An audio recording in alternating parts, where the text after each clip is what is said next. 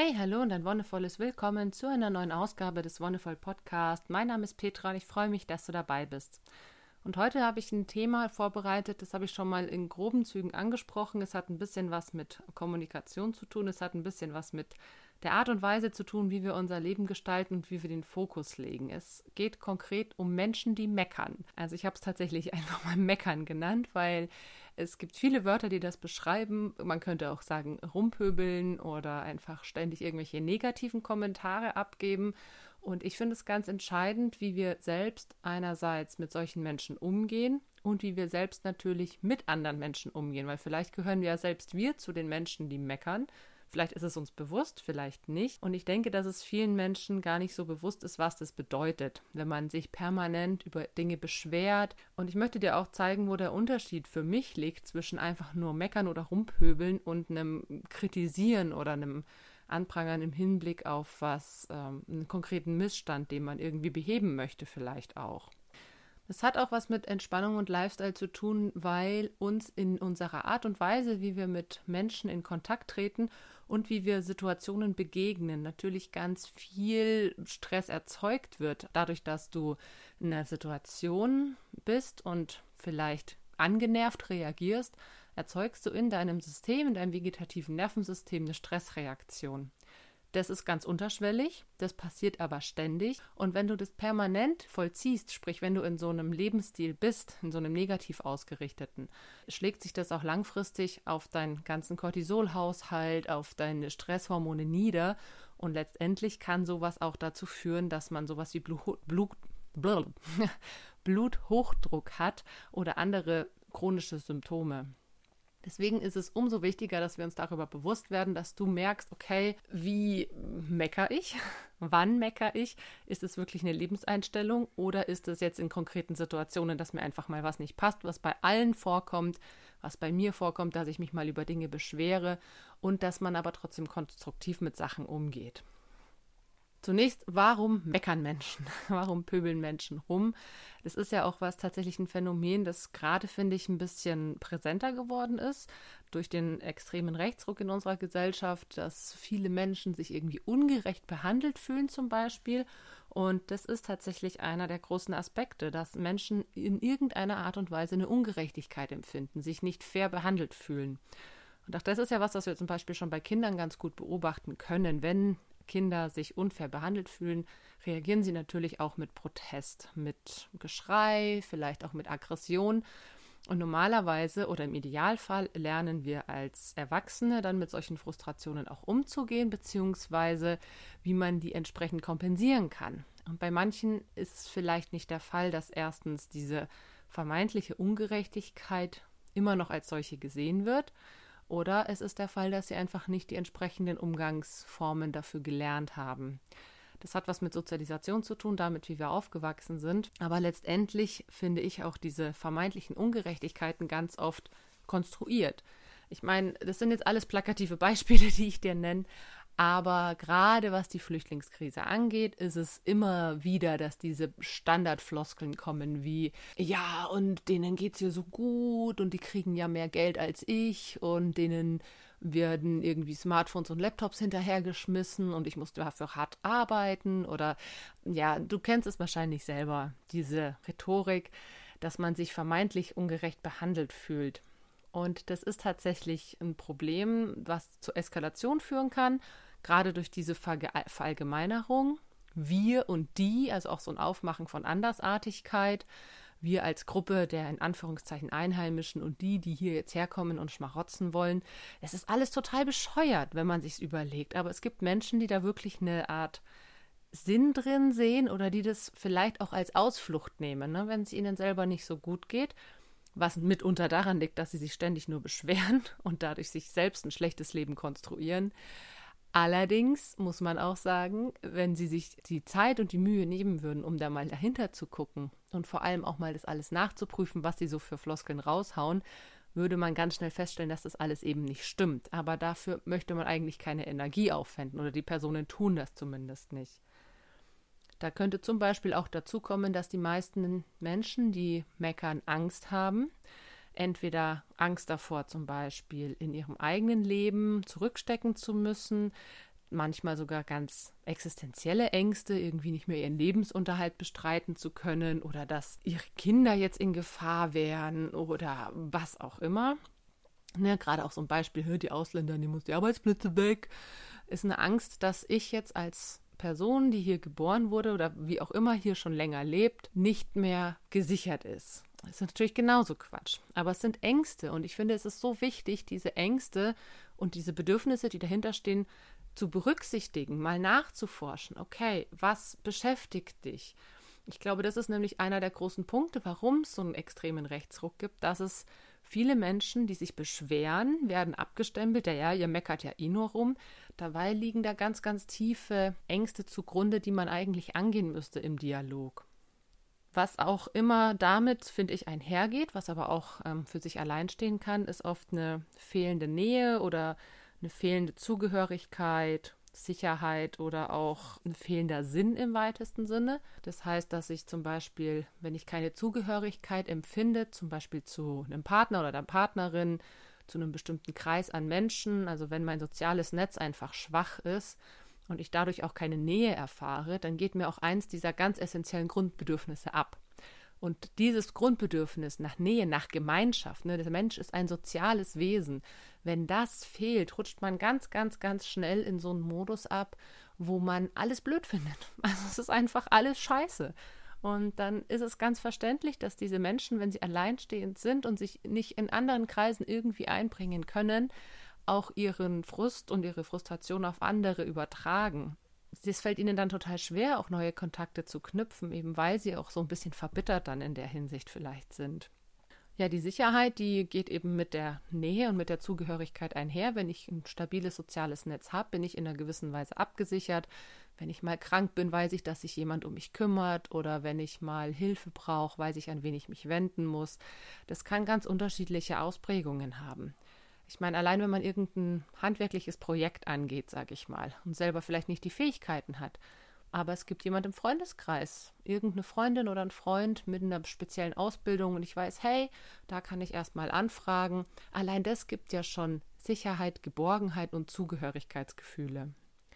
Der entsprechende Sinn ist was, was natürlich im Anführungszeichen wieder auf einer spirituellen Ebene stattfindet. Aber das ist auch ein Bedürfnis, das wir alle irgendwie haben. Irgendeine Art von Selbstverwirklichung. Also das, was ja im Yoga so diese Spiritualität ist, das liegt in uns allen drin. Wir wollen wissen, warum wir hier sind. Viele fragen sich das auch. Und für viele ist es dann auch so eine Sinnlosigkeit. Das ist ja eh alles hier nur mies und warum bin ich denn überhaupt da? Und es hat ja eh keinen Zweck, beziehungsweise sehen auch nicht diese, ja, diese Negativität darin, die sich auf andere überträgt, wenn ich sage, ist doch scheißegal, was ich tue, hat ja eh keine Konsequenzen.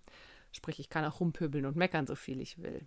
Aber dass das ja in einer gewissen Weise unserer aller Wirklichkeit mitgestaltet, ist den meisten nicht bewusst.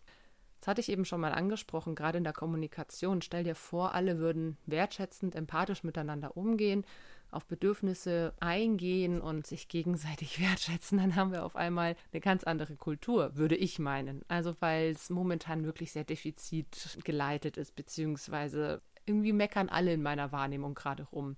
Alles ist blöd, niemand wird sich einig. Man findet irgendwelche Kompromisse, die alle unglücklich machen, aber keinen Konsens, mit dem sich die meisten zufrieden geben können.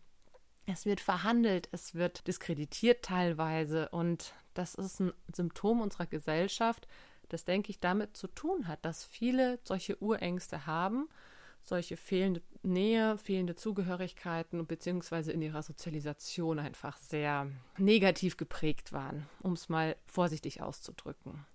Und ich meine, klar, es gibt immer wieder Krisen, auch im zeitlichen Verlauf. Ich meine, du musst dir nur unsere Welt angucken. Es gibt immer wieder Kriege oder auch andere Auseinandersetzungen, die eine gewisse negative Prägung hervorrufen. Aber es gibt trotzdem Menschen, die das umdeuten können, beziehungsweise die sich davon nicht ihr ganzes Leben versauen lassen. Und das ist die große Kunst, denke ich, dass du trotz negativer Erlebnisse sagen kannst, hey, mir geht's gut, ich bin zufrieden, mein Leben ist schön. Und da ist ganz wichtig, dass dieses Grundbedürfnis nach Sicherheit und Urvertrauen erfüllt ist, was eben mit der Erziehung natürlich einhergeht. Und dass wir uns gut vernetzen und in guten sozialen Kontakten uns bewegen können. Ein weiterer Grund, warum Menschen sich aufregen oder meckern, könnte natürlich auch sein oder ist auch erwiesenermaßen eine gewisse Betroffenheit. Das heißt, dass bestimmte Gefühle hervorgerufen werden können oder ausgelöst werden durch Ereignisse, die mich einfach persönlich betreffen. Zum Beispiel, wenn es jetzt halt wirklich so ist, dass ich zu einer Gruppe gehöre, die zum Beispiel Selbstdiskriminierung erfahren hat, dann kann es sein, dass ich mich natürlich in solchen Situationen, wo ich Diskriminierung bei anderen sehe, noch viel mehr reinsteige. Das ist tatsächlich was, was ich jetzt ganz spannend finde, einfach in meiner eigenen Entwicklung über den Kontakt zu Feminismus, zu, zur Frauenbewegung. Früher war mir das alles scheißegal. Also ich bin wirklich mit 18, 19 da gesessen und habe noch über Leute gelacht, die irgendwelche Blondinenwitze gemacht haben oder ich habe irgendwie komische Lieder mitgesungen, ich von wegen ähm, eins ging ich am Rande der Donau entlang oder sowas, wo ich mir heute denke, krass, dass ich das vor zehn Jahren mitgemacht habe. Und durch diese gewisse Sensibilisierung und durch die Aufmerksammachung, durch mein Studium natürlich auch, dass es Frauen immer noch, auch in unserer Gesellschaft, richtig schlecht gehen kann, dass sie immer noch auf vielen Ebenen benachteiligt werden, hat es Klick gemacht und ich habe auf einmal erstens viel mehr Diskriminierung wahrgenommen und zweitens habe ich mich auch häufiger betroffen gefühlt. Ich habe gemerkt, hey, da ist ein Kerl, der mich permanent unterbricht. Das kann doch wohl nicht sein. Und natürlich habe ich mich da auch aufgeregt und ich reg mich darüber immer noch auf, weil ich da eben diese Betroffenheit merke und weil es dieses Gefühl da in mir auslöst. Und jetzt ist natürlich die Frage, wie gehe ich damit um? Nicht nur damit, sondern eben auch mit anderen Situationen oder generell, wie kann man solche Situationen vielleicht meistern, in Anführungszeichen. Und da finde ich es ganz wichtig, sich zu fragen, was ist denn eigentlich dieses Meckern und Pöbeln und was kann man dagegen tun? Und ich finde ganz wichtig ist, sich zu vergegenwärtigen, dass das Meckern sehr unkritisch und unreflektiert ist. Also das ist so aus dem Bauch heraus, so eine Affektreaktion vielleicht schon. Es ist teilweise wahllos und manchmal auch ganz willkürlich gegen alles Mögliche gerichtet. Das ist doch alles scheiße. Also wenn, auch wenn es ein bestimmtes Ereignis gibt, dann finde ich auf einmal trotzdem die ganze Welt wieder scheiße und ungerecht und bin da sehr egozentrisch, also auf mich bezogen. Immer passiert mir die Scheiße oder immer sind es die, die, die so ähnlich sind wie ich, die davon betroffen sind.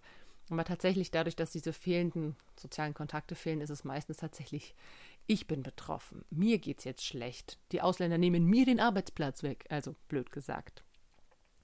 Es ist relativ perspektivlos auch, also dass man auch gar nicht mehr sieht, wohin es eigentlich gehen soll und sehr emotional aufgeladen. Also das ist ja wirklich was, was einfach dadurch, wie gesagt, dass diese Affekte hervorgerufen werden, dass eine gewisse körperliche Reaktion auch einfach stattfindet, ist es tatsächlich sehr, sehr, sehr gefühlsbetont. Und es ist auch okay. Gefühle haben ihre Berechtigung. Es ist nur wichtig, wie wir dann damit umgehen. Diese Verallgemeinerung zum Beispiel, dieses Unspezifische, die Ausländer oder die Politiker, die was auch immer, das ist immer eine sehr verallgemeinernde Aussage, weil wir uns vielleicht selber dann gar nicht so bewusst darüber sind, dass es eben auch andere Beispiele gibt. Und es ist tatsächlich dieses, was ich vorher schon erwähnt habe, Andersartigkeit, die so eine vermeintliche Zugehörigkeit erzeugt. Die und wir, wir und die anderen. Ich bin in der Gruppe, die betroffen ist, und das sind die anderen, die quasi dieses ganze Unheil über uns bringen. Das sind alles so Punkte, die dieses Meckern und Pöbeln ausmachen.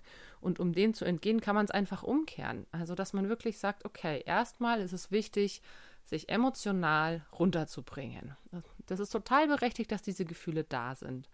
Die empfinden wir und wir können schauen, was machen diese Gefühle mit uns wie werde ich, wenn ich ein bestimmtes Gefühl empfinde. Und dann aber im nächsten Schritt zu sagen, okay, dieses Gefühl ist da, es hat seine Berechtigung, aber ich lasse mich davon nicht in meinem Tun oder in meinem Handeln so stark beeinflussen, dass ich jetzt nur noch emotional versuche, die Sache zu regeln. Denn das, das hatte ich auch schon in einer anderen Folge mal angesprochen, wenn wir dann versuchen, mit jemandem ins Gespräch zu treten und diese Person ist eben nicht emotional berührt, sondern argumentiert vielleicht auf einer rationalen Ebene, also aus dem Verstand heraus, können wir nicht auf einen Punkt kommen. Du emotional, die andere Person rational, bam, es wird Krieg geben, weil das zwei unvereinbare Pole im Endeffekt sind, weil du aus ganz anderen Hirnbereichen raus wirklich argumentierst oder auch handelst. Tatsächlich ist auch da der Punkt zu sagen, okay, wie komme ich von diesem unspezifischen und verallgemeinernden raus? Was konkret stört mich denn? Welche bestimmte Situation, welcher konkrete Zustand ist es denn eigentlich und wie äußert der sich? Es sind nicht die Politiker, sondern es ist vielleicht ein bestimmter Mensch, der hier gerade Scheiße baut, in meiner Wahrnehmung. Genauso ist es dieses, ähm, dieses egoistische oder ich fast schon egozentrische, was wir dann nur auf uns beziehen, wenn wir uns mal überlegen, okay, jetzt gehen wir mal einen Schritt zurück oder vielleicht auch einen Schritt nach vorne, je nachdem, wie man es sehen möchte. Wer ist noch davon betroffen und vor allem, wie reagiert die Gesellschaft drauf? Das sind so Sachen, wenn ich merke, okay, es ist eben nicht nur mein Problem oder ich bin selbst vielleicht damit gar nicht so sehr belastet, wie ich denke, sondern es gibt vielleicht auch Menschen, die noch viel mehr belastet sein könnten, dann kann es da auch schon so ein bisschen den Wind aus den Segeln rausnehmen. Und ganz wichtig finde ich ist auch, dass man eine konstruktive Herangehensweise findet. Also konstruktiv in der Hinsicht, dass man eben nicht nur auf dieses Vergangene, äh, das ist passiert und jetzt geht es mir scheiße, oder auch sogar das Gegenwärtige, jetzt wird das und das beschlossen und es hat negative Auswirkungen auf mich, sondern mit einer gewissen Perspektive rangeht, zu sagen, okay, ich weiß ja nicht, wie es in Zukunft wird. Die Zukunft ist offen und es kann sich für mich alles noch ins Positive wenden. Und das ist natürlich extrem schwierig, gerade für Leute, die schon ganz lange in so einer negativen Energie leben. Du kannst es tatsächlich ganz einfach üben. Du kannst dir überlegen, was gibt es an Situationen, die mich ärgern, lösen diese Situationen auch Stress tatsächlich aus und wie kann ich dann aber diese Situationen vielleicht umdeuten oder zumindest neutralisieren? Es ist am Anfang super wichtig, erstmal neutral zu bleiben. Wirklich zu sagen, hey, es ist jetzt eine nicht so geile Situation, aber ich werde mich davon eben nicht runterziehen lassen. Und da ist der Fokus ganz entscheidend. Wir fokussieren uns leider häufig aufs Negative, weil das Ereignisse sind, die sich mehr einbrennen, sage ich mal. Dein Körper hat Mechanismen, warum auch immer, er kann sowohl Gutes verdrängen als auch Negatives verdrängen. Das Negative finde ich immer so spannend, gerade als Mutter zu erleben in der Schwangerschaft, in der Zeit mit einem Neugeborenen. Es ist sau anstrengend teilweise und du hast super viele Beschwerden. Ich habe Tagebuch geführt und ich habe letztens ein Tagebuch aus meinen beiden ersten, äh, von, von den Schwangerschaften meiner beiden ersten Kinder gefunden und ich dachte mir, krass, in meiner Wahrnehmung war das alles wunderschön. Die Geburt war, zumindest von meiner Tochter, war super schön und auch die Schwangerschaften mega chillig, entspannt, so in meiner rückwirkenden Wahrnehmung. Aber was ich da an Tagebucheinträgen gefunden habe, ging es mir richtig mies teilweise. Ich habe meistens nur Tagebucheinträge gemacht, wenn es mir wirklich mies ging und ich das irgendwie loswerden musste. Aber es ist so erstaunlich. Leider sind in solchen Situationen oft Hormone dafür verantwortlich und in einem Alltäglichen ist es häufiger so, dass wir das Negative bewusster wahrnehmen und das Schöne weniger zu schätzen wissen. Und das ist einfach was, was wir üben müssen und sollten, damit wir uns nicht in diesen negativen Geschichten verlieren. Es passiert wirklich viel Scheiße auf der Welt. Das ist einfach so. Und wenn wir uns denken, okay, ja, krass, Klimawandel, Krieg, was weiß ich, äh, ja, hat es überhaupt noch einen Sinn, überhaupt zu leben? Also ich meine, es gibt auch Menschen, die sagen, sie setzen keine Kinder in die Welt, weil die werden ja eh irgendwie nicht weit kommen. Also jetzt blöd gesprochen, 2050 ne, geht die Welt unter, warum sollte ich da jetzt irgendwie Kinder in die Welt setzen, wenn die da nichts davon haben? Ähm, ja, klar, kannst du so argumentieren, aber ich finde halt, du weißt nicht, was kommt. Und wenn wir es selber schaffen, uns selber positiv auf die Zukunft einzustimmen und sagen, okay, was gibt es denn eigentlich an schönen Momenten im Leben und wie kann ich die noch mehr wertschätzen? Ich kann mich einfach darauf konzentrieren. Ich kann jeden Moment, der mir irgendwie schön oder entspannt vorkommt, abends nochmal Revue passieren lassen oder ich kann ihn in dem Moment selbst einfach so gut genießen, wie es geht. Was manchmal tatsächlich auch dazu kommt, ist, dass wir in Situationen vielleicht gestresst oder genervt reagieren, die uns selbst sozusagen unsere Fehler aufzeigen. Also das kennst du vielleicht, wenn du Sachen an dir hast, die du nicht so gerne magst, fallen die dir bei anderen Menschen noch mehr auf. Und das ist dann so eine Art Spiegel. Also du denkst, das kann doch nicht sein, dass die Person das und das macht und stellst aber letztendlich, wenn du drüber nachdenken würdest, fest, ja, das ist eigentlich was, was ich irgendwie auch nicht so drauf habe. Das können Kleinigkeiten sein. Ne? Also ich habe es jetzt zum Beispiel in der WG erlebt, da hat eine Person immer das Sieb in der Dusche, also so ein Duschsieb, wo Haare und Schmutz quasi aufgefangen werden, damit nicht das ganze Rohr gleich total verschmutzt ist.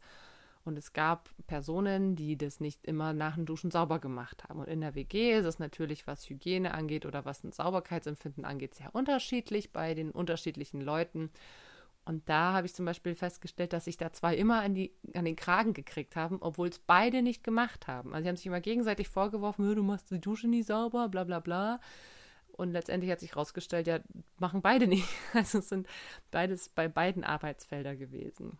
Oder letztens, ich meine, das ist jetzt auch krasses, also da, ja, ich bin mir eigentlich gar nicht sicher gewesen, ob ich das Beispiel aufbringen möchte, aber ich möchte es schon sagen. Und zwar war es so, dass wir mit unseren Kindern unterwegs waren und ich zwinge meine Kinder eigentlich zu nichts. Ich versuche Zwang so weit wie es geht zu umgehen, weil Zwang was ist, was ich ganz, ganz schlimm finde in unserer Gesellschaft, dass wir uns zu vielen Dingen gezwungen fühlen oder das eben schon in der Kindheit anfängt, du musst das und das tun. Und da waren wir an der Straße und meine Tochter wollte nicht an der Hand gehen. Es war eine 30er-Zone, in der kein Auto kam. Und wir gingen eben an der Seite und habe mir gedacht, okay, ja gut, dann zähre ich sie jetzt nicht an der Hand da den Weg entlang, sondern dann soll sie selber laufen.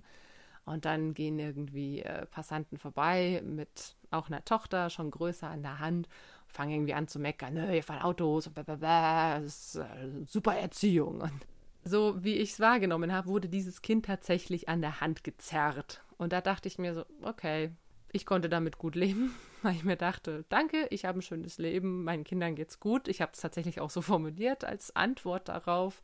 Danke, nicht ihr Problem, mir und meinen Kindern geht's gut. Da habe ich wirklich gemerkt, okay, diese Person hat tatsächlich oder in meiner Wahrnehmung hatte sie ein Problem mit Erziehung sie hat ihre Tochter zu was gezwungen und das ist was, was ich ja umgangen bin. Und sie hat da quasi so einen Konflikt gehabt. Und manche wären wahrscheinlich irgendwie selber wütend geworden und hätten irgendwie einen ne ja, negativ belasteten Konterkommentar rausgelassen. Und das ist zum Beispiel was, wo du selber so gut üben kannst, zu sagen, hey, ich werde jetzt nicht ausfallend und schmeiß der Person noch irgendeine Beleidigung an den Kopf, sondern ich fokussiere mich aufs Schöne. Hey, mir geht's gut, meinen Kindern geht's gut, es ist alles in Ordnung, mein Leben ist schön, wie sieht es bei dir aus? Und wenn die Person dann mal wirklich darüber nachdenken würde, dann würde wahrscheinlich so ein Denkprozess angestoßen werden, in dem rauskommt, ja, okay, eigentlich bin ich gerade selber nicht so zufrieden, wie es läuft.